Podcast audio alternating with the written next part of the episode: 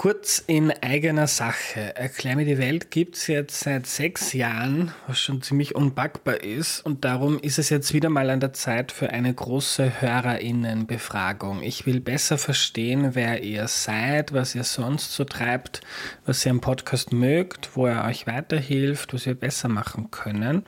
Also wenn ihr immer wieder Erklär mir die Welt hört, dann nehmt euch bitte fünf oder vielleicht auch zehn Minuten Zeit auf erklärmir.at slash Umfrage, um einen eurer Lieblingspodcasts in der Zukunft noch besser zu machen.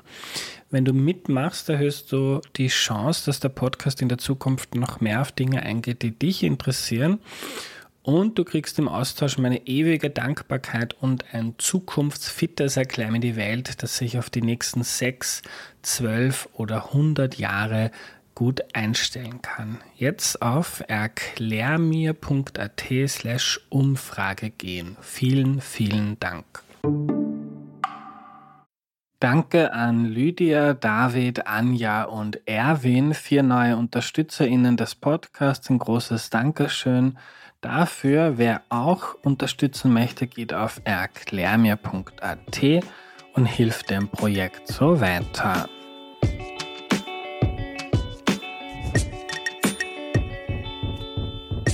Hallo, ich bin der Andreas und das ist Erklär mir die Welt, der Podcast, mit dem du die Welt jede Woche ein bisschen besser verstehen sollst. Wir machen heute eine kleine oder große Corona-Aufarbeitung und zwar mit Thomas Cipionka. Hallo. Hallo. Hallo, lieber Thomas. Kannst du dich zu Beginn kurz vorstellen, bitte? Ja, mein Name ist Thomas Cipionka. Ich leite den Bereich Gesundheitsökonomie und Gesundheitspolitik am Institut für höhere Studien bin auch Senior Visiting Fellow an der London School of Economics und habe Medizin studiert und Volkswirtschaft studiert und ja, verbinde diese beiden Sachen in meinem Job. Und Thomas, du warst so einer unserer Erklärbären in den Medien während Corona und da auch ein lautstarker Kritiker einiger politischer Maßnahmen. Darüber möchten wir heute sprechen, aber ich würde gern anfangen damit, was hat denn Österreich gut gemacht, was hat denn gut funktioniert bei den politischen Maßnahmen oder auch dem Umgang der Gesellschaft mit der Pandemie? Naja, das, was durchaus gut gelaufen ist, war die Sozialunterstützung unter anderem, die Unterstützung durch Kurzarbeit. Es haben relativ wenige Leute wirklich ihren Job verloren. Es hat viele Unterstützungsmaßnahmen gegeben, es hat auch soziale Unterstützungsmaßnahmen gegeben, weil ja die Quarantäne in vielen Ländern auch deswegen problematisch war, weil die Leute ja was verdienen müssen. Und wenn sie dann plötzlich in der Quarantäne sind, dann hat es in vielen Ländern auch gar keine Ausgleichsmaßnahmen gegeben. Also haben sich dann die Leute nicht dran gehalten. Also von der Seite haben wir relativ viel getan getan in Österreich, damit eben keine zu starken sozialen Verwerfungen durch die Pandemie entstehen. Und man hat sicherlich auch vor allem am Anfang der Pandemie gut reagiert, indem man eben das ernst genommen hat, indem man eben auch den Lockdown, äh, den ersten, den ich eben für nicht vermeidbar gehalten habe, äh, auch was die Schulen betrifft. Man wusste einfach nicht, das nennt man Hindsight-Bias, also das heißt, dass man nachher natürlich ist, man weiß man das natürlich alles, aber in der Situation, in der wir uns damals befunden haben, es kommt ein Virus, das verbreitet sich über die Welt, es sterben Menschen dabei, war es einfach äh, schwierig anders möglich, als zunächst einmal die Stopp-Taste zu drücken und zu schauen, dass wir nicht zu so viele Menschen mit einem Virus infizieren, wo wir die kurzzeitigen, aber vor allem die langfristigen Folgen ja gar nicht kennen.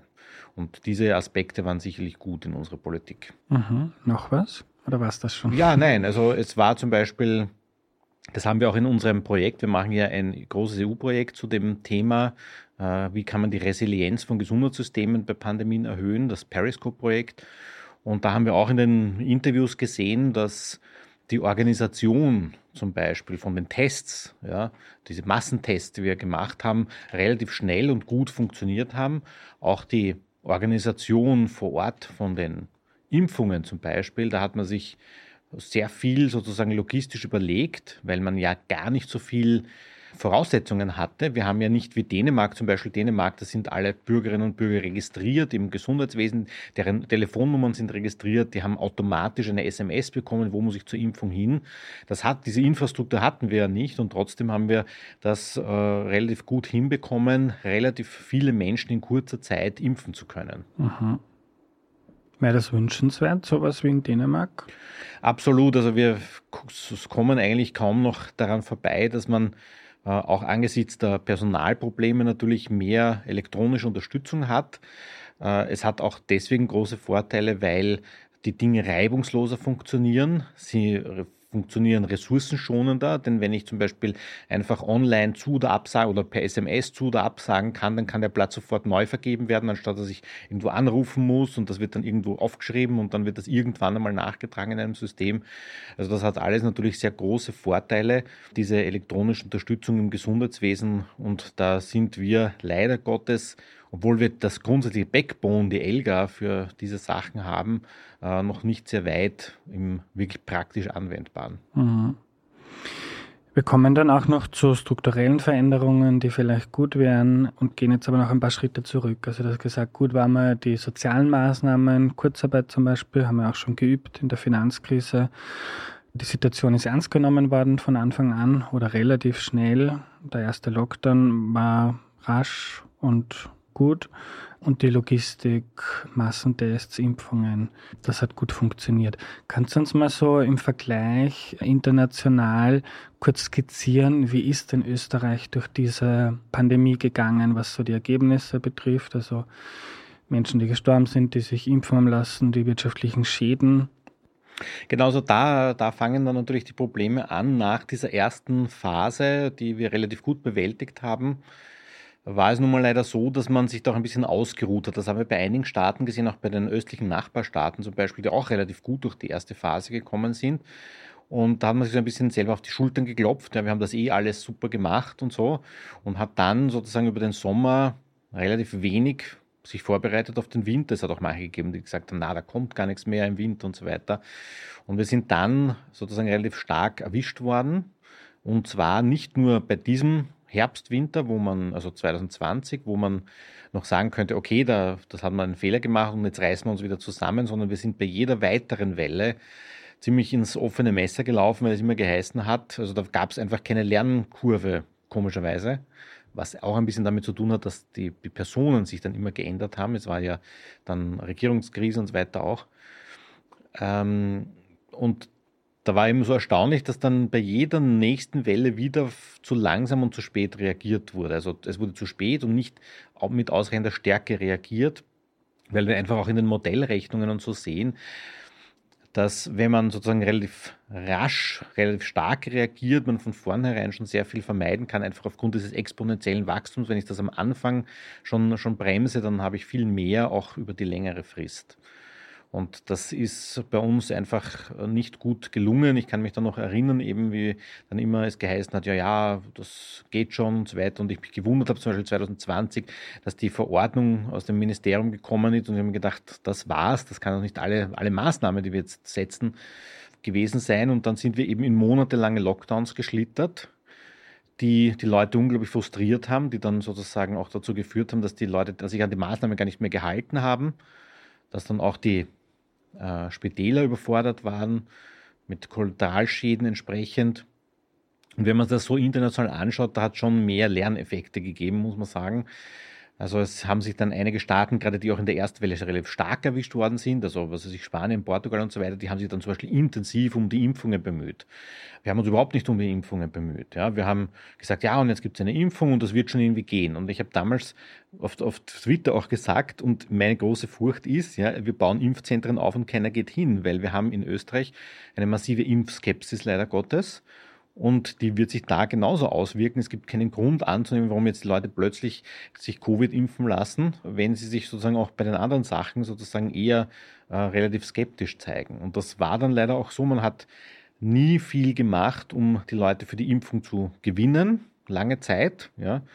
Und dann war so immer auch die Frage an mich, ja, und was können wir jetzt rasch machen? Und dann habe ich immer angefangen, was müsste man sozusagen tun, einmal ergründen, was, wo liegen überhaupt die Probleme und die gezielt, die Zielgruppen adäquat adressieren.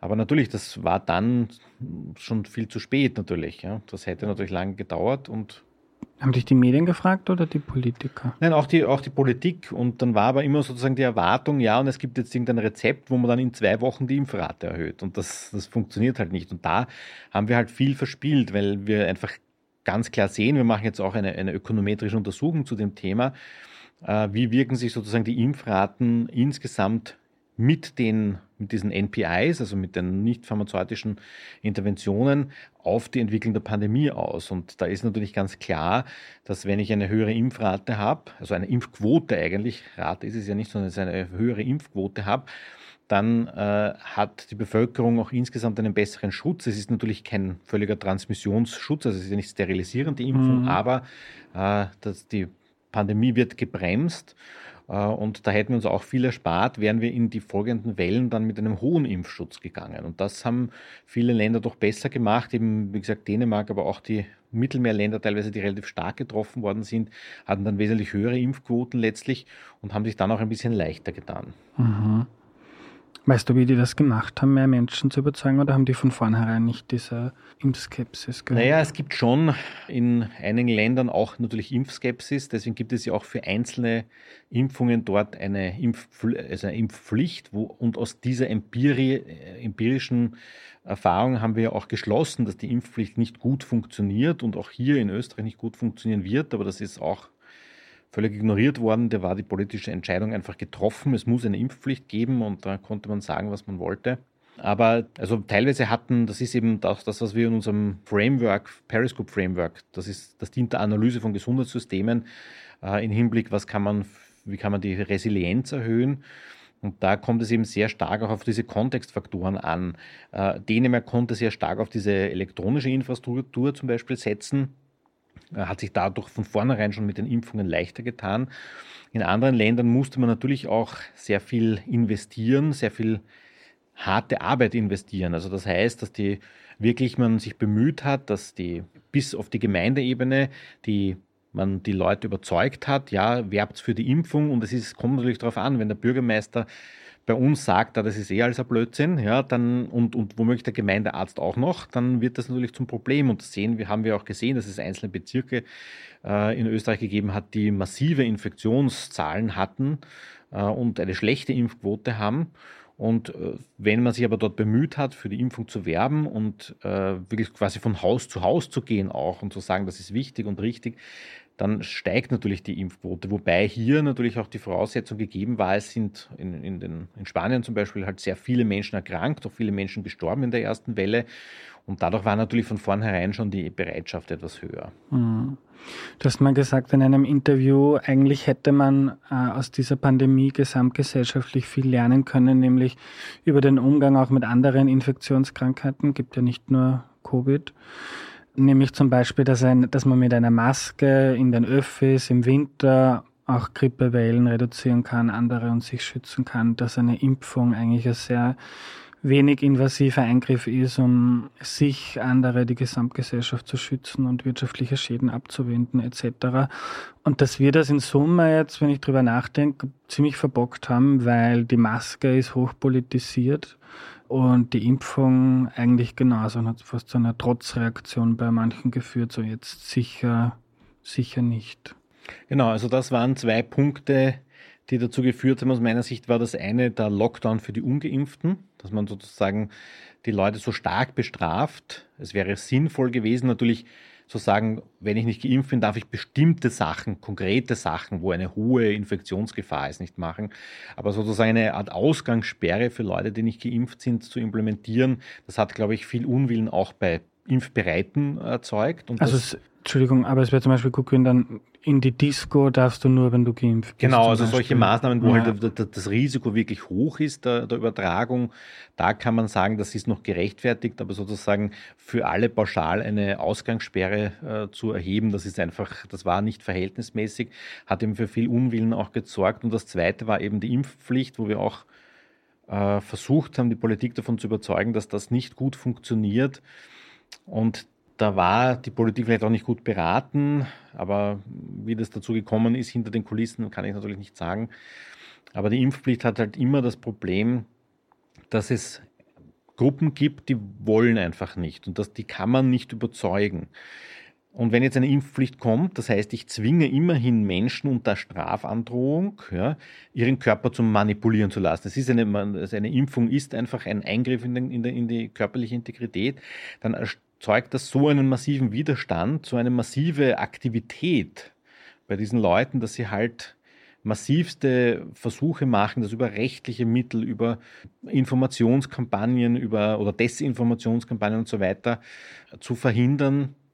Und das war einfach sozusagen auch von der Verhältnismäßigkeit her sicherlich äh, problematisch. Und das hat eben dazu geführt, dass jetzt wir in der Situation sind, dass der alternative Weg wäre gewesen. Wir lernen aus der Pandemie, wir lernen, dass Infektionskrankheiten offensichtlich doch nicht so harmlos sind, weil wir sagen, naja, wir haben eh Antibiotika und das ist eh alles die Vergangenheit. Jetzt gibt es chronische Krankheiten, aber die Infektionskrankheiten, die sind alle sozusagen gar kein Problem mehr. Das stimmt doch teilweise nicht, weil wir auch eben die multiresistenten Keime zum Beispiel haben äh, und immer wieder natürlich auch weltweit Pandemien haben. Aber das war sozusagen aus den Köpfen irgendwie draußen. Ne? Und die Pandemie hätte uns sozusagen ein bisschen die Augen öffnen können, dass es bestimmte Situationen gibt, wo wir zu leichtfertig sind. Also wenn ich zum Beispiel denke an die Wartezimmer bei irgendwelchen Ärztinnen und Ärzten, wo dann der Herzkranke neben der äh, Influenza-Patientin sitzt, dann ist das eigentlich hätte man sozusagen ein bisschen aufwachen sollen und sagen, das ist eigentlich ja nicht, nicht okay und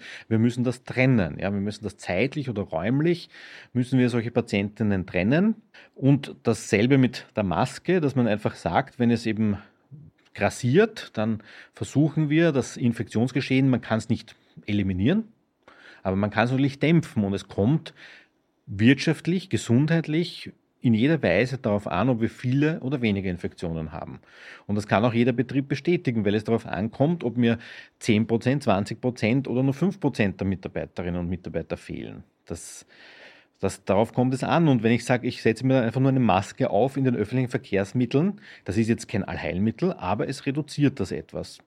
Eine andere Maßnahme ist die Lüftung in den Bildungseinrichtungen, in den Kindergarten, Gärten und Schulen. Da haben wir sehr gute Evidenz, dass das dazu führt, dass die Zahl der Infektionen sinkt. Man kann bei den Kindern natürlich nicht verhindern, dass sie sich äh, infizieren, aber es ist ein großer Unterschied, ob die Eltern in einem Winter zehnmal oder fünfmal oder dreimal zu Hause bleiben müssen. Das ist ein Riesenunterschied, sowohl für das Kind als auch für die, für die, für, für die Wirtschaft an sich. Ja. Das mit den Lüftungen, das war auch so etwas, was man relativ schnell wusste, glaube ich. Und ja, also man wusste die meisten Schulmaßnahmen, da hat es ein, ein, ein wichtiges Paper gegeben, das ist, glaube ich, im, spätestens im September 2020 herausgekommen, wo man englische Kolleginnen und Kollegen haben das aufgelistet, was sind die Maßnahmen, von denen wir wissen, dass die Infektionen in den Schulen reduzieren. Ich habe das auch versucht ein bisschen zu verteilen, aber es war einfach so, dass und wir haben auch vom, von der Future Operations Plattform ja, mehrfach Versuche gestartet, äh, die, die Klassenräume, die Bildungseinrichtungen insgesamt sicherer zu machen. Und aus mir unbekannten Gründen, weil es natürlich dann die nachgeschalteten politischen sozusagen Diskussionen oder internen Diskussionen und Mechanismen sind, da hat sich sozusagen dann viel zu wenig getan, obwohl man dadurch sehr viel auch schon insgesamt die Pandemie bremsen hätte können, weil es ist eben, wie gesagt, nicht so, dass die, es hat eben am Anfang so ein bisschen die, die Meinung gegeben, die Schulen, die sind da gar nicht so wichtig da in der, im Pandemiegeschehen, aber das hat sich dann als falsch herausgestellt. Es ist natürlich so, dass die, die meisten Kinder nicht schwer erkranken, das ist keine Frage, aber sie treiben natürlich das Pandemiegeschehen an, das sieht man ganz deutlich in den Zahlen, wo das immer von den Jungen äh, Alterskohorten in die älteren übertragen wird. Und wenn man da schon ein bisschen ansetzt, dann hat man von vornherein auch schon weniger die Problematik in den anderen Alterskohorten. Und dann ist eben das, was man möchte, nämlich dass die Kurve flacher verläuft oder auch insgesamt weniger Personen gleichzeitig erkrankt sind, was ja dann äh, äh spätestens ab Omikron ein wichtiger Faktor war. Das wäre so auch erreichbar gewesen. Und dann hätte man eben keine Lockdowns gebraucht und auch keine Schullockdowns, weil wenn die Schulen sicherer sind, ja, durch die Lüftungen, durch die Tests, dann hätte man ja auch die, gar nicht sperren müssen. Ist so dein Eindruck, wir waren einfach sehr schlecht vorbereitet, dann sind irgendwie alle ins Strudeln gekommen, dann die Gesellschaft war polarisiert, alle haben auf die Politik geschimpft, die einen wollten strenger, die anderen wollten es lockerer. Die Medien äh, haben die Politik zerrissen und irgendwie waren alle dann so in einer Hektik drinnen oder konnten irgendwie nicht mehr klar sehen. Und es ging nur mehr darum, so, was ist das kleine politische Kleingeld, das man vielleicht noch gewinnen kann, indem man jetzt, keine Ahnung, nenne es jetzt ein Racheakt an den Ungeimpften, macht. Also das irgendwie, weil wie ist das erklärbar? Wir sind eines der reichsten Länder der Welt. Äh, in vielen Bereichen haben wir äh, Weltmarktführer wirtschaftlich. Wir sind eigentlich ein relativ gut verwaltetes Land. Und ja, also in Summe ist das ja alles ein bisschen ernüchternd. Nein, es ist auf jeden Fall ernüchternd. Also ein Faktor ist sicherlich, dass die Politik gerade auch in Österreich sehr stark kompromissgetrieben ist. Es gibt relativ klare Positionen. Also man weiß ja sozusagen auch ungefähr, wofür steht diese Partei oder die Gewerkschaft oder die, die, dieser Teil der Wirtschaftskammer oder was. Da kann man haben relativ klare Positionen und es kommt dann eben sehr oft zu einem Kompromiss. Das ist ein bisschen auch so der österreichische Weg. Wir haben wenig Streiks, ja, es gibt wenige so wirklich Auseinandersetzungen, man einigt sich dann immer auf etwas, aber das ist dann eben ein Kompromiss. Und diese Art der Politik funktioniert mit einem Naturereignis nicht. Das Virus verhandelt nicht, sondern das läuft so, wie es läuft. Und da kann ich nicht sagen, naja, aber wenn wir die was weiß ich, die, die, die Skigebiete nicht sperren, dann bin ich bereit, das oder jenes zu machen. Das ist dem Virus völlig egal. Ja? Das verbreitet sich so, wie es sich verbreitet. Es tötet die Menschen, die es tötet. Und das sind die Fakten. Und ich kann nicht damit verhandeln und machen wir doch vielleicht noch eine Woche später äh, Maßnahmen oder so, damit noch irgendwie das Weihnachtsgeschäft oder sonst irgendwas. Das ist dem Virus völlig egal. Also, und das war sicherlich ein Problem. Und das zweite war, dass man eben durch dieses späte und zögerliche Reagieren, also zu wenig und zu spät, sich immer viel, viel größere Probleme eingehandelt hat, als man gehabt hätte, wenn man rechtzeitig richtig reagiert hätte, wenn man die Wellen gescheit gedämpft hätte im, ab dem Herbst mit moderat schweren Maßnahmen statt leichten Maßnahmen, dann wäre es nie so weit gekommen, dass wir dann immer die Lockdowns gebraucht hätten.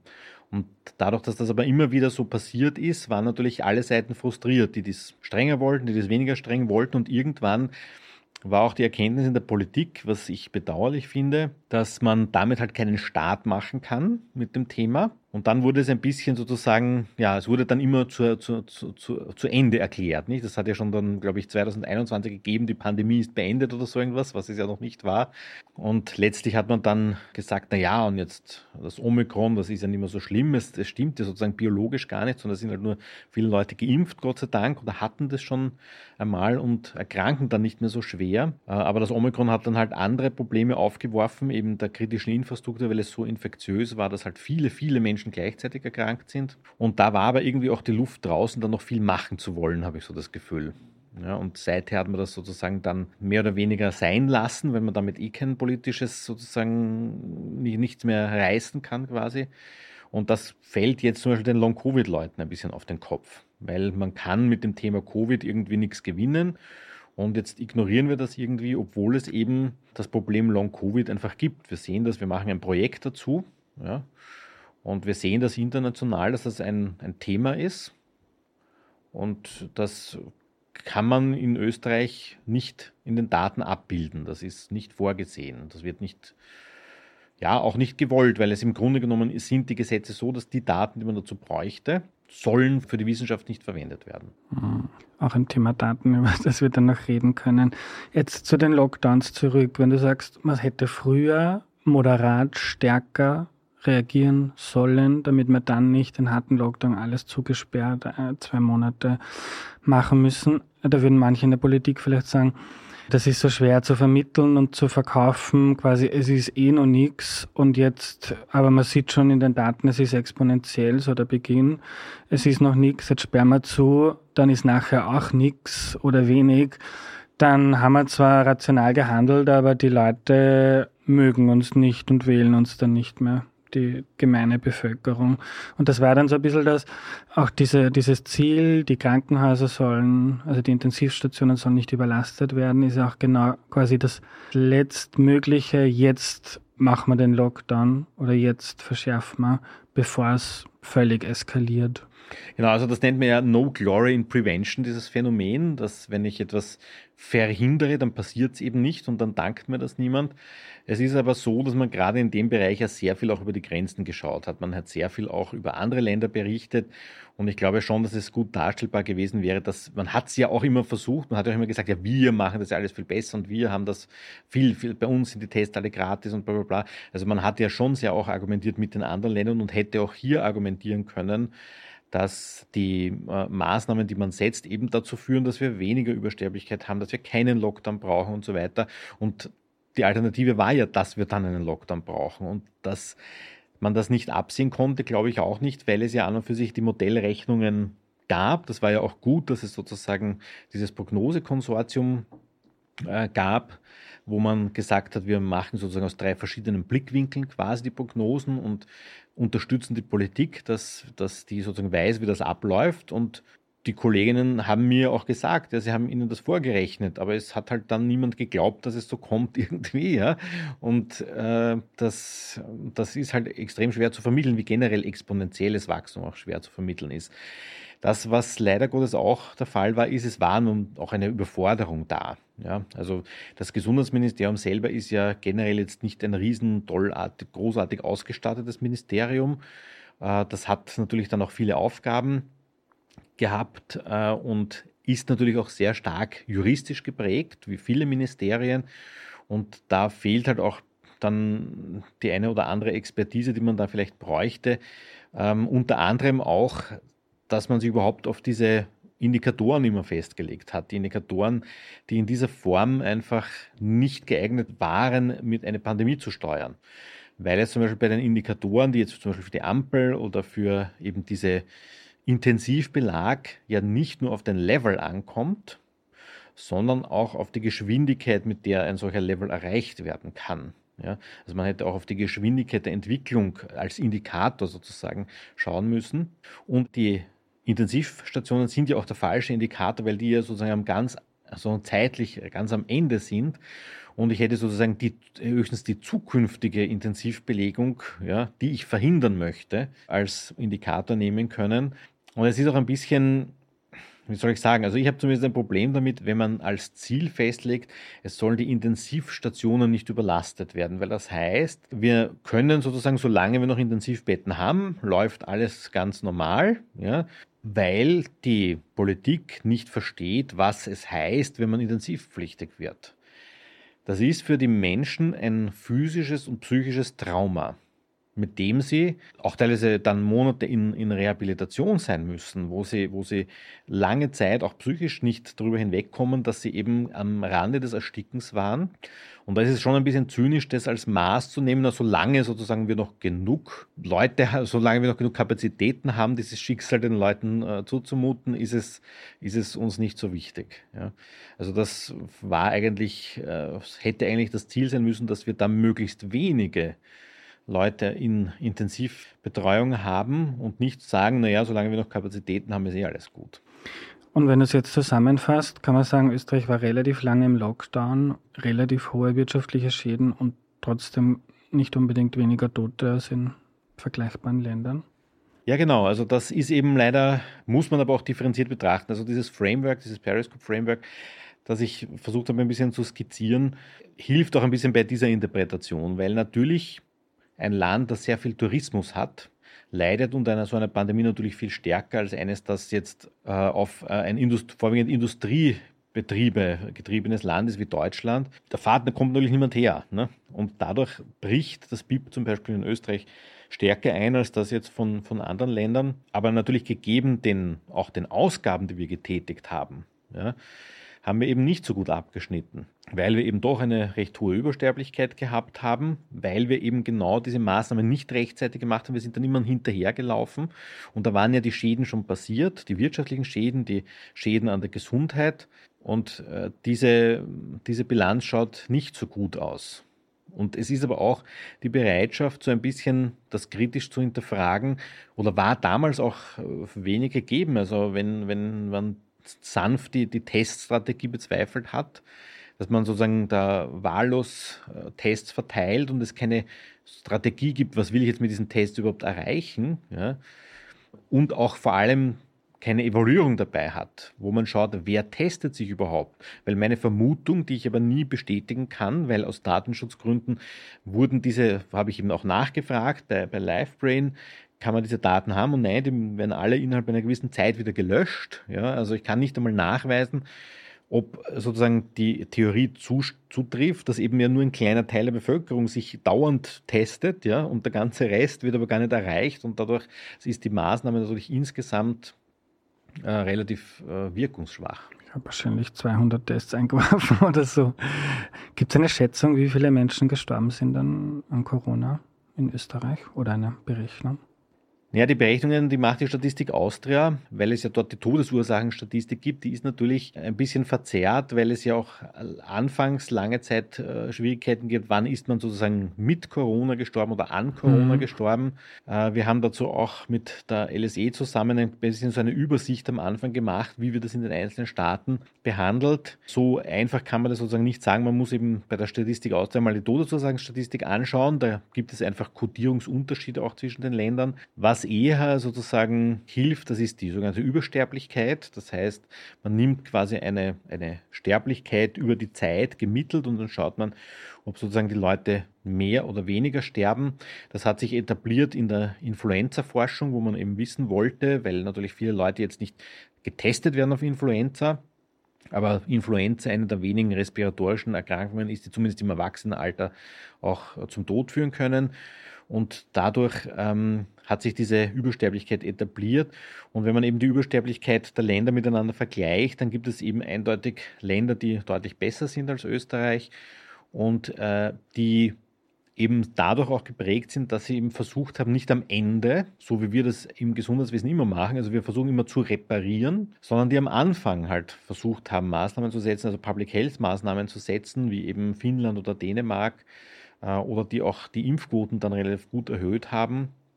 Das, ist halt, das sind halt De Determinanten, die halt dann dazu führen, dass die, dass die Übersterblichkeit äh, nicht so stark angestiegen ist. Was haben Finnland und Dänemark dann besser gemacht, außer, halt so die, außer die Impfung?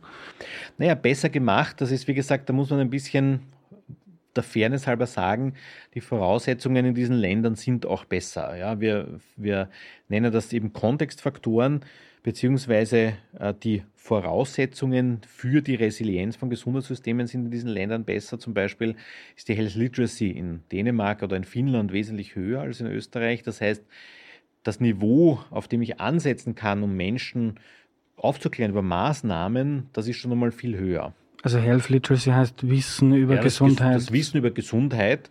Und äh, wenn das in der Bevölkerung schon stärker verankert ist, dann muss ich nicht mehr sozusagen bei den ganz Basics anfangen, sondern ich kann auch von einem höheren Niveau ansetzen und komplexere Zusammenhänge, wie es eben in der Pandemie notwendig war, auch leicht rüberbringen. Es gibt auch einfach eine größere Public Health Kultur generell. Ja, also das sind auch Länder, die, die Impfregister haben zum Beispiel, die mehr auf Vorsorge setzen. Aber das sind auch Länder, die eher eine gemeinschaftsorientierte Gesellschaft haben. Ja, es gibt ja eher individualistische Länder und eher gemeinschaftsorientierte Länder von der Art und Weise, wie man das Individuum gegenüber der Gesellschaft bewertet. Und Länder, die eben so eine Gemeinschaftsorientierung haben, übrigens auch die, gerade auch die asiatischen Länder, Japan oder Südkorea, da hat vieles, was bei uns Gesetz war, war dort gar nicht Gesetz, sondern es war eine Empfehlung der Regierung. Und es war klar, dass 95 Prozent der Leute sich daran halten, ohne dass es ein Gesetz sein muss. Ja. Und sozusagen in einer etwas abgeschwächten Form trifft das eben auch für die skandinavischen Länder insgesamt zu, dass man dort eben sagt, das ist wichtig, richtig und daher mache ich das auch. Und bei uns ist sozusagen diese eher individualistische Reaktion, was, was, was bildet sich die Regierung ein, dass sie mir was vorschreibt. Mhm. Also das heißt, das, was ich damit sagen will, ist schon, sind schon die Voraussetzungen in Österreich ja. sicherlich ein bisschen schwieriger bei der Pandemiebekämpfung, das muss man fairerweise sagen. Wichtig wäre halt, dass man das das sich bewusst macht, eben zum Beispiel so wie bei, der, bei, den Impfungen, wir haben generell eine höhere Impfskepsis und dann auch die Politikmaßnahmen entsprechend designt, dass man sich bewusst ist, da in dem Bereich, da muss ich vielleicht ein bisschen mehr Effort hineingeben, weil wir da eben nicht so Vorteile haben wie andere Länder vielleicht.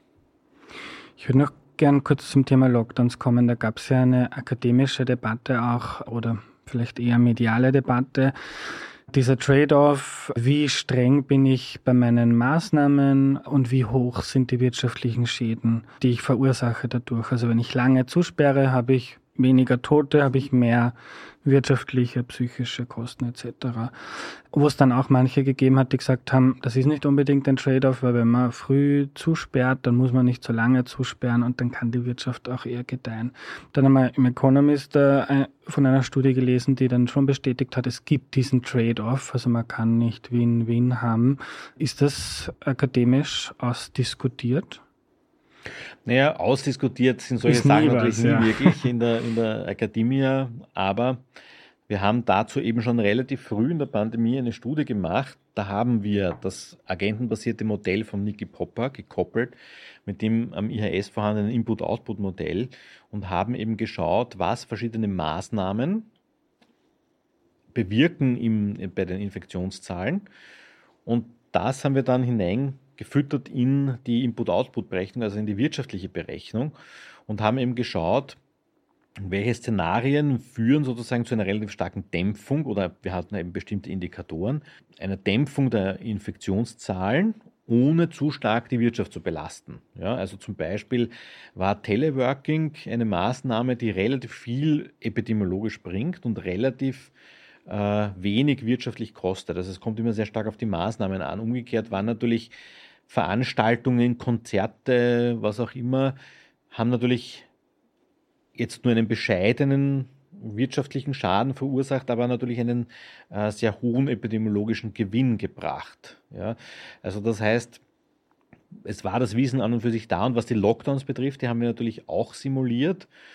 Und da hat sich eben gezeigt, dass harte Lockdowns über einen Zeitraum von zwei bis drei Wochen sehr stark dämpfend auf das Infektionsgeschehen wirken, aber die wirtschaftliche Aktivität nicht so stark beschränken wie weniger strenge Lockdowns, die über einen längeren Zeitraum denselben epidemiologischen Effekt haben. Das heißt, die Wirtschaft tut sich natürlich auch leichter zu sagen, okay, jetzt für zwei Wochen, ja, tue ich halt auch als Restaurant nicht einkaufen und so weiter und so fort und nachher geht es dann wieder weiter. Ja, ist leichter als so wie wir das ja dann teilweise hatten, wo wir dann ja über vier Monate mit kleinen Unterbrechungen Lockdowns hatten und auch noch ins Ungewisse, wann enden die und so weiter. Ungewissheit ist für die Wirtschaft immer ganz besonders schädlich. Das heißt, es macht viel mehr Sinn zu sagen, so ab dem so und so vielen gibt es zwei Wochen Lockdown. Das ist natürlich nur bei extrem hohen Zahlen natürlich notwendig. Das bringt wesentlich mehr, wenn man jetzt überhaupt über die Lockdowns redet. Aber es hat eben auch Maßnahmen gegeben, die sehr viel gebracht haben. Und bei den Schulen war es ja auch so, dass die Schulen, da haben wir auch geschrieben eben, da haben wir gesagt, nur Oberstufe bleibt zu Hause oder äh, die gesamte höhere Schule und so weiter. Und da haben wir eben auch geschrieben, dass man eben dann berücksichtigen muss, dass sich natürlich die Studierenden zum Beispiel, die tun sich viel leichter, jetzt für, für, für drei Wochen nicht auf die Uni zu kommen als die Maturantinnen und die wiederum tun sie nur leichter als die Unterstufler und so weiter. Also das muss man schon berücksichtigen. Oder Volksschulkinder, die haben überhaupt, ja, das ist dann die Belastung überhaupt besonders groß. Wir haben ja auch diese Umwegeffekte gemacht. Das Interessante war, dass bei manchen Maßnahmen, und das ist vielleicht auch zum Anfang deiner Frage, viele Effekte entstehen auch da, negative wirtschaftliche Effekte entstehen auch dadurch, dass es bei manchen Maßnahmen dann auch sehr viele Infektions- und Quarantänefälle gibt. Ja, die waren im Modell ja auch berücksichtigt. Das heißt, wenn ich jetzt Maßnahmen habe, die gelinder sind, dann ist es ja nicht so, dass die Wirtschaft boomt, sondern die Leute haben aufgrund höherer Infektionszahlen auch Angst. Wir haben das auch vielfach in den Modellierungen. Wir haben ja sozusagen am Anfang der Pandemie auch sozusagen die, eine Prognose immer gemacht, jede Woche, was, wie, wie wird sich das auf die Wirtschaft auswirken. Und da war eben das Phänomen da, dass die Restaurants leer waren, obwohl sie offen waren, ja, weil die Leute einfach Angst gehabt haben. Und umgekehrt, wenn ich hohe Infektionszahlen habe, dann habe ich auch ein Arbeitskräfteproblem, weil ein Teil ist krank, ein Teil ist in Quarantäne, ein Teil ist bei seinem Kind zu Hause. Und auch das hat negative wirtschaftliche Auswirkungen. Also es kommt auf die konkrete Maßnahme an und es ist generell so, wenn man jetzt wirklich an Lockdowns denkt, dann sind kurze, harte Lockdowns wirtschaftlich auch weniger belastend als weniger strenge und längere Lockdowns. Jetzt hast du gesagt, es gibt äh, zwischen ostasiatischen Gesellschaften und jenen in Mitteleuropa, Westeuropa auch kulturelle Unterschiede, klarerweise kollektivistisch versus individualistisch. Aber es hat auch geheißen, zu Beginn der Pandemie, dass in Hongkong zum Beispiel einfach die Menschen schon durch äh, vorherige Pandemien, die nicht allzu lange aus waren, einfach schon mehr Wissen hatten und gesamtgesellschaftlich und auch politisch besser darauf vorbereitet waren. Ähm, glaubst du, trifft das für uns auf das nächste Mal auch zu? Sicherlich nicht in diesem Ausmaß. Also es war so, dass eben in Singapur, in Japan, in Korea, die haben ja sozusagen, weil natürlich leider viele dieser, dieser Pandemien, gerade auch die, was, was bestimmte Influenzaarten betrifft, eben aufgrund der landwirtschaftlichen Strukturen aus dem Raum China kommen, waren halt oft betroffen davon. Und dadurch hat sich ein Wissen etabliert, wie ich damit umgehe. Japan hat zum Beispiel extrem früh diese 3C-Regel entwickelt. Also das heißt, dass man eben Räume, wo sozusagen die eng sind, wo viele Leute sind, äh, wo gesprochen wird, das sind die Situationen, wo man sich ansteckt und die sind zu vermeiden. Das war sozusagen für die also wenn man sich auch die Infektionszahlen anschaut in Japan, die waren viel, viel niedriger als bei uns, obwohl die eine alternde Gesellschaft, viel ältere Gesellschaft haben als wir. Die haben das aber auch generalstabsmäßig von Anfang an machen können, weil dort wirklich auch, auch Wissenschaftler waren, die haben das schon erlebt quasi und wussten, was sie ganz konkret tun müssen. Ja, und wir wären wahrscheinlich auch gut beraten gewesen, vielleicht haben die auch nicht die Zeit dazu gehabt, aber uns irgendwo aus diesem Raum Leute oder wen hinzuschicken und zu sagen, okay, äh, was muss man eigentlich in so einem Fall wirklich tun? Ähm, bei uns ist sozusagen die Bereitschaft zum Lernen jetzt sehr stark behindert dadurch, dass ja die, auch die Wissenschaftsskepsis ja fast größer ist nach der Pandemie als vor der Pandemie, obwohl man, obwohl es ja absurd ist, weil die Pandemie war ja ein, im Grunde ein Triumph der Wissenschaft. Ja, was hätten wir gemacht, wenn wir keine Impfung innerhalb so kurzer Zeit gehabt hätten? Ja, wie viel mehr Menschen wären da, wären da gestorben?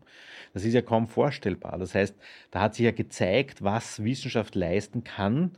Äh, es hat natürlich auch gewisse Probleme aufgezeigt, zum Beispiel die Interdisziplinarität und auch die Kommunikation zur Bevölkerung oder auch der Umgang der Medien mit der Wissenschaft.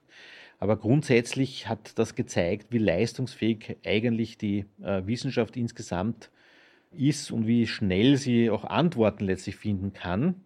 Ganz im Gegensatz zur manchmal geäußerten Kritik von gewissen Leuten, ja, die halt immer äh, Kochbuchanleitungen wollen, die die Wissenschaft dann einfach so dann doch nicht liefern kann. Mhm. Thomas, versuch mal ein paar Lehren zu ziehen für die Politik, für die Wissenschaft, für die Medien.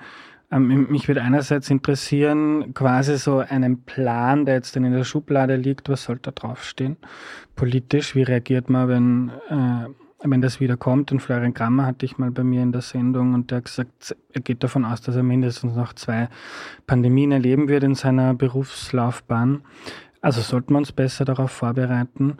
Also was soll da auf diesem Zettel stehen und was ist in den nächsten Jahren so gesellschaftlich zu tun, weil Wissenschaftsskepsis oder Impfskepsis ähm, oder vielleicht auch die Polarisierung im Land, das sind ja nicht nur Themen, die jetzt irgendjemand in einem Ministerium angehen kann, sondern die uns alle was angehen. Ja, also ich würde das vielleicht zunächst einmal vom Prozess her anschauen. Wir haben eben dieses, dieses Periscope-Framework für Resilienz erstellt, wo man sich die einzelnen Bereiche im Gesundheitswesen genau anschauen kann. Was sind die Voraussetzungen, damit wir dort resilient sind. Das ist eben aus der Empirie, haben wir das aus den zahlreichen Publikationen geschlossen. Und da kann man einmal eine Selbsteinschätzung machen. Ja. Wo haben wir gute Voraussetzungen, wo haben wir weniger gute Voraussetzungen? Das heißt, in welchen Bereichen müssen wir besser werden, weil wir eben nicht so gut sind.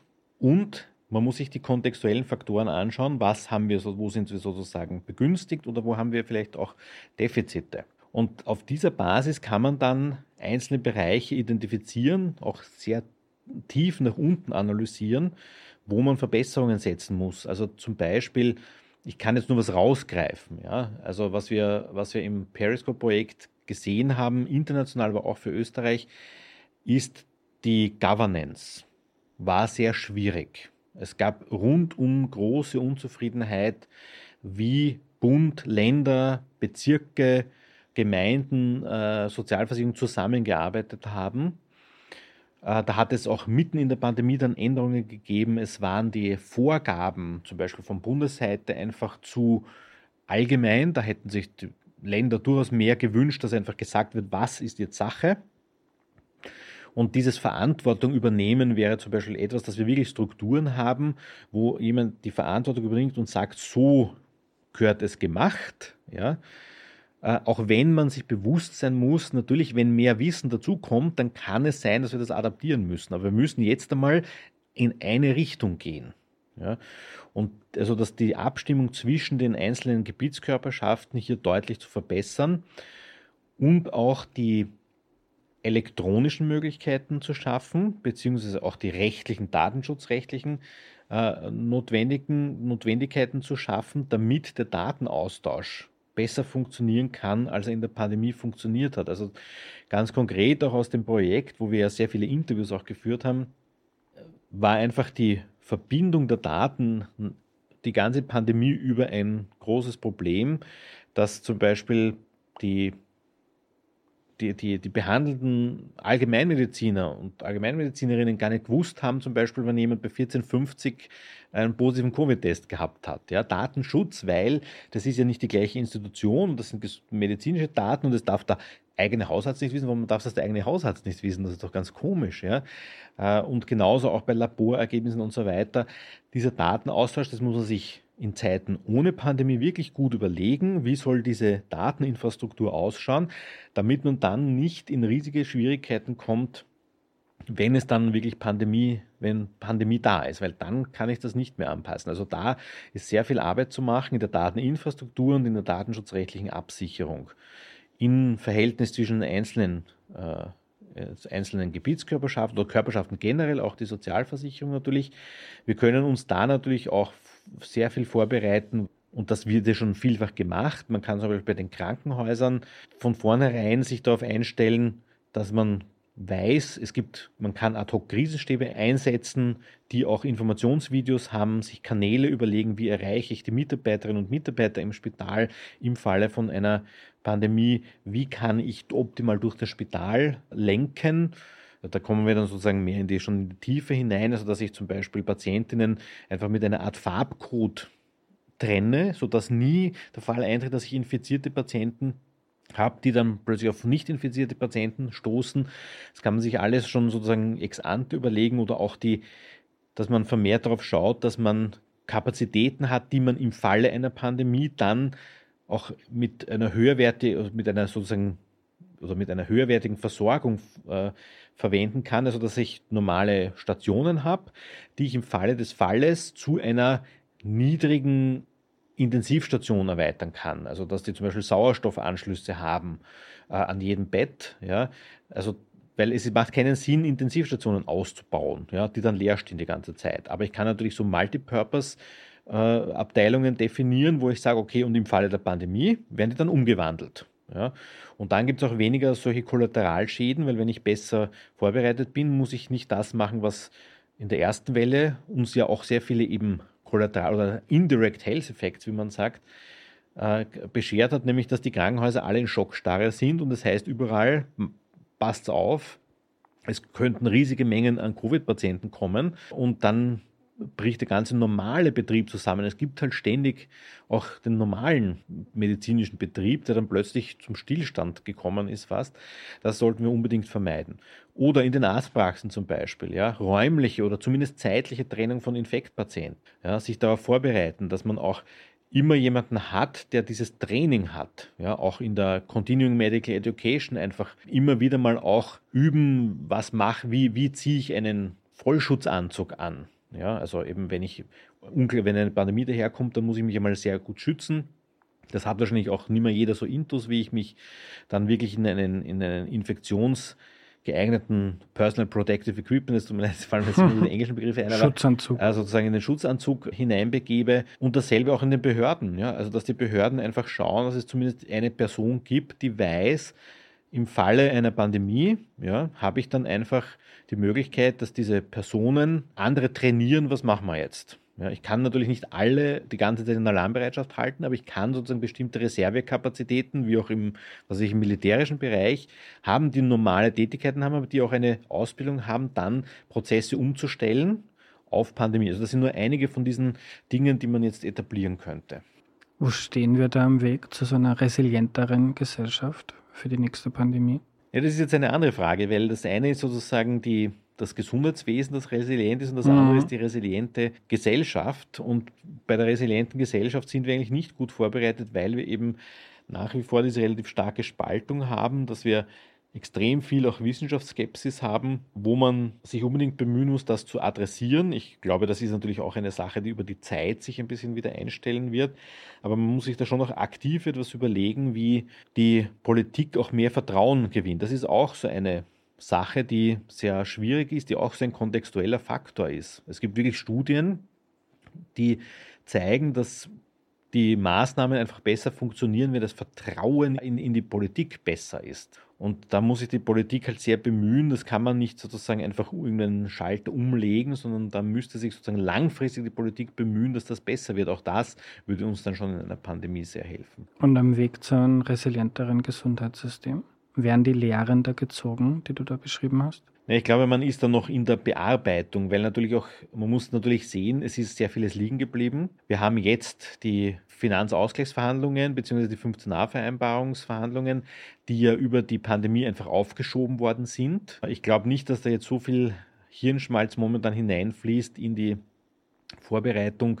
Es gibt einzelne Aspekte natürlich, die angegangen werden, also zum Beispiel das EMS Plus oder wie auch immer man das jetzt nennen will, also das, das epidemiologische Meldesystem, das sozusagen verbessert wird, weil es ja nie dafür, ursprünglich nie dafür ausgelegt war, solche riesigen Datenmengen zu verarbeiten, dass das besser angebunden wird. Aber so grundsätzlich äh, eine Aufarbeitung wäre natürlich gut, wie das manche Länder wie in Deutschland oder die Schweiz gemacht haben. Einfach von extern mal wen draufschauen lassen und dann sagen, diese oder jene Punkte waren eben nicht so gut und das könnte man eben verbessern. Passiert nicht, oder? Ja, das wäre eigentlich die Aufgabe, dass man das anstößt. Ich wüsste nur jetzt noch nicht, dass, dass das äh, in die Wege geleitet worden wäre. Aber mein Eindruck ist, dass man politisch eher, wie du schon gesagt hast, man will da nicht mehr ankommen und vielleicht jetzt noch vor den nächsten Malen schauen, dass man die Leute, die man ein bisschen weggestoßen hat mit der Corona-Politik, dass man die vielleicht wieder gewinnt, aber dass allgemein das, politisch das Interesse nicht wahnsinnig groß ist, an dem Thema jetzt noch anzustreifen. Gut, man muss natürlich auch ein bisschen unterscheiden. Es gibt natürlich die politische Ebene, aber es gibt natürlich auch die Arbeitsebene. Es ist ja nicht so, dass die Ministerien jetzt, dass da, da keine Leute gäbe, die, die, die da nicht auch Erfahrung gemacht haben, die sich sehr mhm. frustriert haben und die nicht die Dinge verbessern wollen. Also ich glaube schon, dass man da auf Arbeitsebene sehr viel machen wird, aber du hast vollkommen recht. Man wird es wahrscheinlich in erster Linie eben auf Arbeitsebene machen müssen, ohne das jetzt groß äh, zum tagespolitischen Thema zu machen. Mhm. Wie gehen wir sinnvollerweise bei der nächsten Pandemie mit den Schulen um? Wäre das jetzt sowas im Prozess, so jetzt Lüftungen, frische Luft in den Schulen ist ja nicht nur in Pandemiezeiten gut? Nein, das, das, das verstehe ich nämlich überhaupt nicht, dass man sich hier nicht mehr bemüht, weil die Investition zahlt sich eben in, im Herbst-Winter-Saison aus, wo ich einfach weniger Kinder habe, die krank sind. Das ist ja einfach gut. Ja? Kinder, die krank sind, können nicht lernen. Und auf der einen, anderen Seite würde uns das in einer Pandemie helfen. Aber es ist auch so, dass Kinder, die in einem Raum äh, mit, mit äh, schlechter Luft sitzen, auch nicht gut lernen können. Also es ist eigentlich eine Win-Win-Situation, über die Belüftung nachzudenken. Das muss ja auch nicht, das muss ja auch nicht in jeder Schule ein Hightech-Ventilationssystem rein, sondern da wird man eben bei den einzelnen Schulen schauen müssen, was, was möglich ist oder was, was, was mit, mit einem vertretbaren Aufwand durchzuführen ist. Es gibt ja auch schon Lüftungsregeln, die ich einführen kann, die ich einfach nur sagen kann, wenn, wenn eben gerade Grippesaison ist, dann äh, habe ich einen Kohlendioxidsensor dort und halte mich an die empfohlenen Lüftungsregeln und das, das könnte man ja auch schon einmal machen, ohne großen Aufwand, aber zumindest überall einen, einen Kohlendioxidsensor haben und nach Möglichkeit auch verbesserte Lüftungsmöglichkeiten. Das wäre etwas, was den Kindern generell helfen würde und uns auch natürlich auf die Pandemie vorbereitet und uns erspart, die Schulen schließen zu müssen, weil halt äh, dort sozusagen das, das, die Situation aus den Fugen gerät. Du wirkst in Summe relativ ernüchternd. Ist das etwas, was also hat dich das in, das in deinen Erwartungen bestätigt, was da passiert ist die letzten Jahre? Hast du da für dich persönlich Dinge neu gelernt, anders eingeschätzt? Nein, ich bin besonders bestürzt darüber gewesen, eben, dass es bei der Impfpflicht, wo wir wirklich klare Evidenz, wir haben uns damit beschäftigt auch, gehabt haben, dass das keine gute Idee ist, dass das so rigoros durchgezogen wurde. mit den entsprechenden Folgen, die wir skizziert haben und die aber einfach ignoriert worden sind. Das, das war schon eher bestürzend, eben auch, auch der, die, der, der Lockdown für die Ungeimpften. Und auch halt sozusagen diese Indikatoren, die einfach nicht geeignet sind und so, da ist mir halt nicht ganz klar, wer das überhaupt immer vorschlägt und wie es zu diesen Prozessen kommt oder auch, dass wir trotz den vielen Efforts vieler Leute in der Future Operations Plattform es nicht geschafft haben, die Lüftungen in den Schulen zu verbessern. Das ist, gibt mir irgendwie zu bedenken, dass es, auch wenn ich sozusagen eine große Zahl an Wissenschaftlern habe, die etwas äh, für richtig und wichtig befinden, dass das aus welchen Gründen immer einfach ignoriert wird. Das, das gibt mir schon zu denken, dass wir da wirklich einen Nachholbedarf haben, auch personell, persönlich bei den Politikerinnen und Politikern, dass man da einfach damit anders umgehen muss, weil das Kritik, die ich schon teile, ist, dass natürlich Wissenschaftler notwendigerweise, und deswegen bin ich auch ein bisschen skeptisch, wenn Wissenschaftler Aktivisten werden, weil Wissenschaftler notwendigerweise Spezialisten für etwas sind. Und ich kann ein Spezialist für etwas sein, aber ich kann einen Virologen nicht nach einer Impfpflicht befragen, weil ein Virologe keine sozialwissenschaftliche Betrachtung der Impfpflicht macht. Wie reagieren Leute? Was hat das für soziale Folgen und so weiter? Und diese Vermischung ist ein bisschen passiert. Man hat zu wenig interdisziplinäre Beratungsgremien gehabt, wo man abgewogen hat, was ist virologisch sinnvoll, aber was hat es auch für Impacts in der Gesellschaft und was sind daher die Schlüsse, die wir, die wir ziehen müssen. Also zum Beispiel soziale Abfederung oder eben, dass die Impfpflicht vielleicht doch nicht so ein Hebel ist, wie, wie, man, wie man glaubt. Ähm, das, das müsste die Politik wirklich besser machen. Aber so wie ich das erlebt habe in der Krise, war es leider so, dass die Politik nicht einen fixen Beraterstab gehabt hat, der sozusagen die Evidenz aufgearbeitet hat und dann hat man sich quasi zwischen den Optionen entschieden, sondern dass oft sozusagen die Wissenschaftlerinnen und Wissenschaftler eingeladen worden sind oder vor den Vorhang gezogen worden sind, die jetzt gerade eben das gesagt haben, was halt man sich politisch ausgedacht hat. Und das ist, glaube ich, in dem Fall der falsche Weg. Das kann ich machen, wenn ich gesellschaftspolitisch oder was auch immer Entscheidungen treffe, aber dort, wo der Handlungskorridor eigentlich von der Evidenz sehr eng gesetzt ist, da soll ich halt schon der, die, die Summe der Wissenschaftler hören.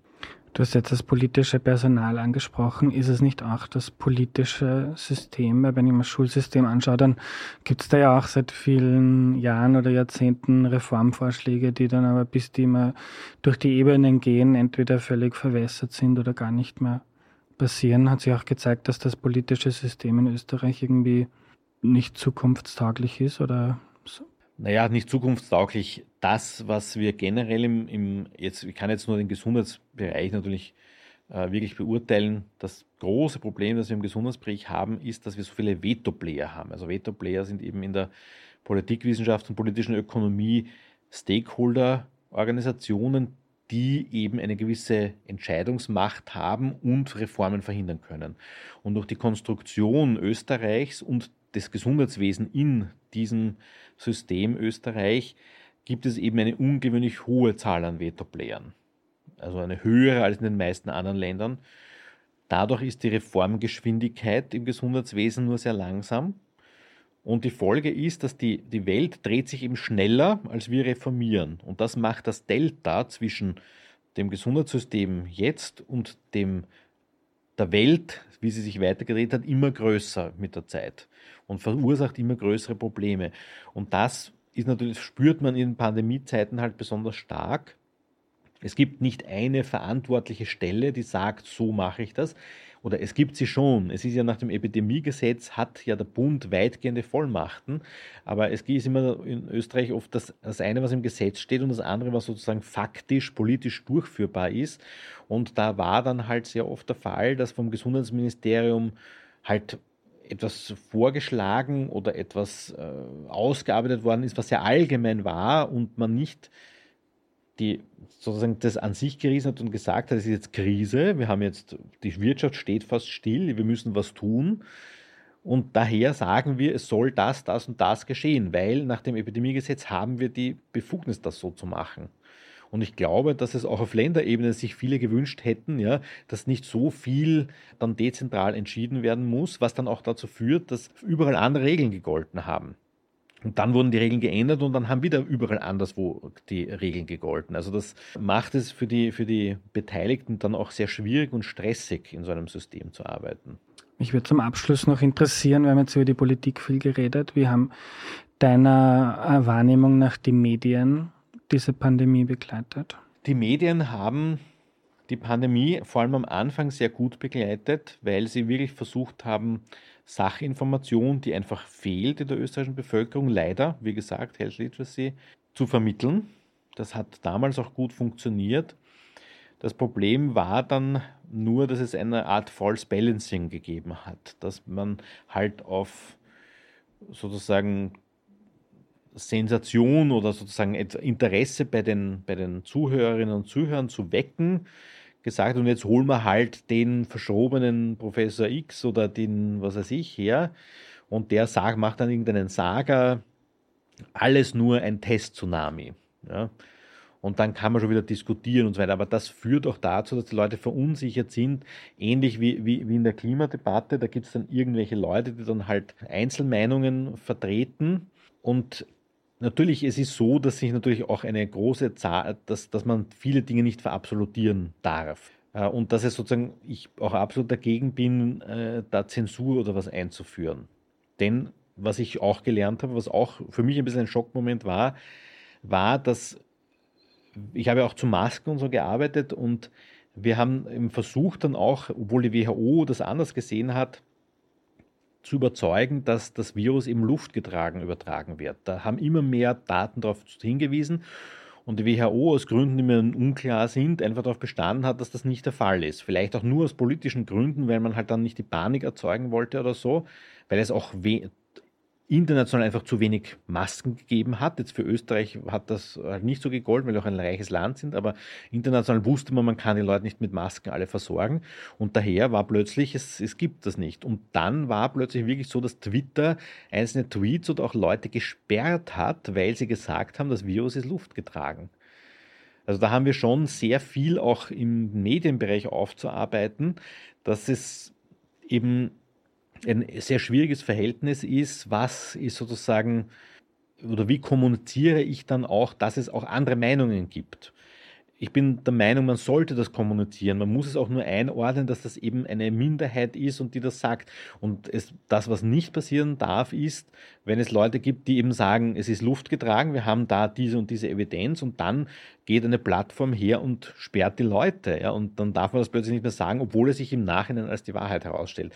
Das finde ich als sehr, sehr problematisch und da muss man auch eben von den Medien her sich sehr gut überlegen, wie man mit den Lehren aus der Pandemie umgeht. Thomas, letzte Frage. Du hast gesagt, die Health Literacy, also das Wissen über Gesundheitsthemen, ist in Österreich relativ niedrig. Wenn die Leute, die jetzt zuhören, mehr darüber lernen wollen, gibt es da ein Buch, ein YouTube-Channel oder irgendwo einen Tipp, den du hast, wie man da more literate werden kann? Die, ja, gerade die sozialen Medien, da muss man sehr aufpassen. Die sozialen Medien tendieren eben leider Gottes, wir, da erscheint jetzt eh auch ein Health System Watch von uns zu dem Thema, tendieren leider Gottes dazu, eben falsche Informationen sogar überzugewichten. Health Literacy sich selber anzueignen, ist sicherlich gar nicht so einfach. Ich glaube, dass da sehr stark auch die Bildungsaufgabe des Staates gefragt wäre, dass man einfach nicht nur im Biologieunterricht eben nicht nur lernt, wie viel, was es für, für Pflanzenarten und so weiter gibt, sondern auch wirklich verstärkt äh, so ein Gesundheitswissen herüberbringt. Das wäre auch Aufgabe das hat man ja ein bisschen versucht, aber das dauert halt alles bei uns sehr lange. Ein, ein sehr frühes Projekt von mir war Konsumentenschutz im Gesundheitswesen, hat das damals geheißen im Jahr 2007, wo wir uns angeschaut haben, was können sozusagen, was kann die Sozialversicherung, was kann die öffentliche Hand tun, um den, den, den Versicherten oder Patienten als Konsument besser zu schützen. Und eine wichtige Aufgabe war eben die Information über Gesundheit und Krankheit. Und da haben wir schon damals gesehen, was international da so angeboten wird, bis hin zu interaktiven Modellen und so weiter. Ähm, und da wäre es gut, wenn man das ein bisschen fördern würde. Es gibt zum Beispiel in Deutschland die Bundeszentrale für gesundheitliche Aufklärung, aber das muss nicht unbedingt eine staatliche Behörde sein, sondern man kann auch einfach Universitäten sagen, wir geben euch ein Geld und ihr macht jetzt zu Gesundheit für die für die, also Third Mission quasi, für die, für, für die allgemeine Bevölkerung gut anschauliche Information. Es kam aus diesem Projekt letztlich irgendwann heraus, dieses Gesundheit-GV AD, wo man halt aber immer noch durch sehr viel Text äh, sich sozusagen lesen muss, um Gesundheitsinformationen zu bekommen. Aber da gibt es eine Vielzahl von Möglichkeiten, von, von Zertifikaten über eben ein bisschen Förderung auch, ein bisschen auch von der öffentlichen Hand Informationen bereitzustellen, was wir aber in Österreich momentan einfach zu wenig haben. Also da wäre sicherlich sehr viel Arbeit auch noch zu tun. Danke für deine Zeit, lieber Thomas. Gerne.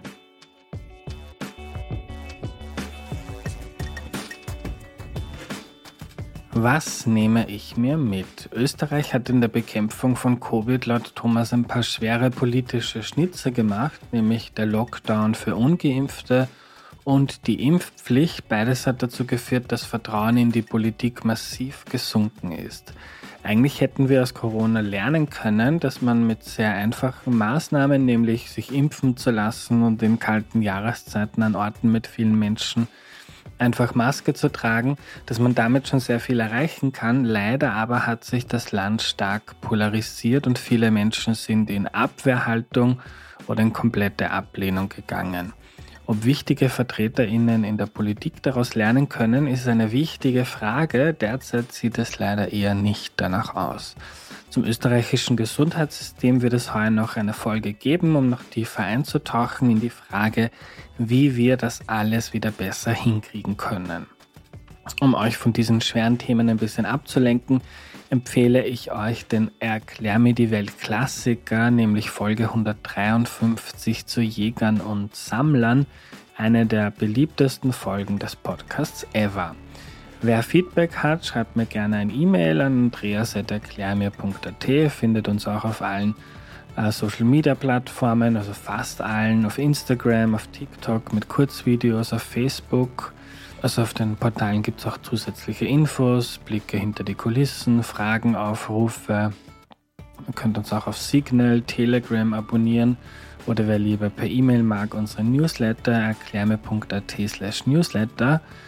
Dann auch Hinweise für Gewinnspiele, Events, die meistens schnell ausverkauft sind äh, und alle Links zu den verschiedenen Plattformen, je nachdem, wo du dich mit Erklär mir die Welt verbinden möchtest, findest du in der Podcast-Beschreibung oder einfach auf der Homepage erklärmir.at. Wenn du den Podcast magst, dann denk doch darüber nach, ob du ihn nicht mitfinanzieren möchtest. Das ist wichtig, damit der Podcast nicht so sehr von Werbung abhängig ist, weil derzeit läuft es mit dem Werbeverkauf leider recht schlecht. Klicke dazu auf der Homepage auf Unterstützen eine Möglichkeit, uns zu unterstützen und gleichzeitig einen coolen Pulli, ein T-Shirt, einen Jutebeutel von Erklär mir die Welt zu haben ist, indem du mal im Merch-Shop vorbeischaust auf erklärmir.at slash shop und dir dort ein paar coole Artikel von uns kaufst. Danke dafür. Auch ein großes Danke an die Menschen, die hier mitarbeiten. Ohne mein tolles Team wäre dieser Podcast in dieser Art und Weise nicht zu schaffen. Danke an Valentina Pfadner, die das seit eineinhalb Jahren großartige und wichtige Arbeit leistet. Danke an Patricia Albertini für die Kurzvideos, an Missing Link für die Vermarktung, Audio Funnel für den Ton und den Schnitt und DoMotion für die YouTube-Videos, die es seit einiger Zeit gibt. Nächste Woche kommt eine super interessante Folge dazu, warum es überhaupt Inflation gibt. Nicht nur jetzt, sondern immer schon. Also ich möchte versuchen, ein bisschen von der aktuellen Debatte wegzugehen und mal grundsätzlich die Frage zu stellen, warum es überhaupt Inflation gibt und warum man es nicht schafft, die auf Null zu drücken. Zu Gast ist die Ökonomin Isabel Schnabel, eine deutsche Ökonomin, die an der Europäischen Zentralbank arbeitet. Wir hören uns am Dienstag. Bis dahin wünsche ich euch eine gute Zeit. Euer Andreas.